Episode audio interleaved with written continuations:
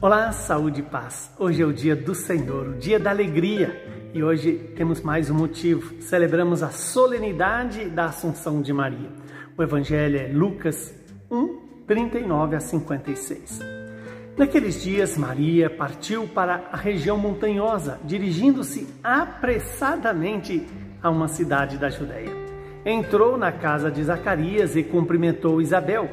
Quando Isabel ouviu a saudação de Maria, a criança pulou no seu ventre e Isabel ficou cheia do Espírito Santo. Com um grande grito exclamou: Bendita és tu entre as mulheres, e bendito é o fruto do teu ventre.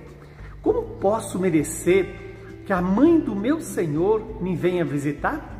Logo que a tua saudação chegou aos meus ouvidos, a criança pulou de alegria no meu ventre.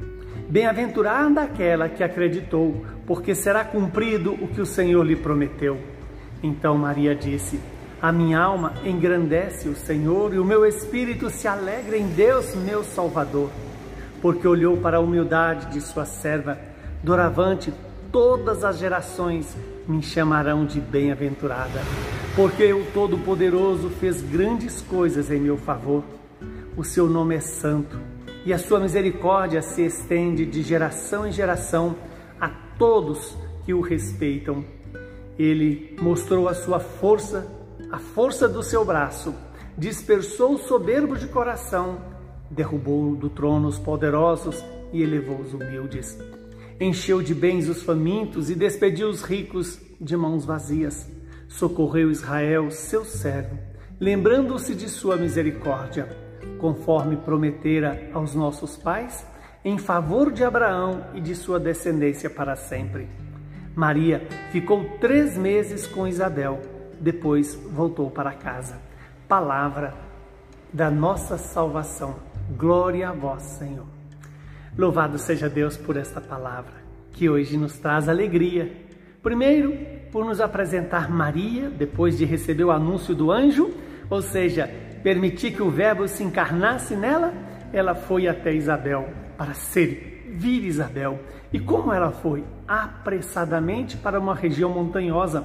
É isso que Maria faz ao meu favor e ao seu favor. Vem em nosso socorro. Para quê?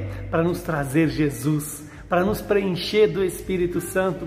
Foi isso que eh, Maria foi levar para Isabel e é isso que Maria traz para mim para você nos dá a oportunidade de receber o Espírito, inundar-nos dessa graça maior, o amor do Pai e do Filho.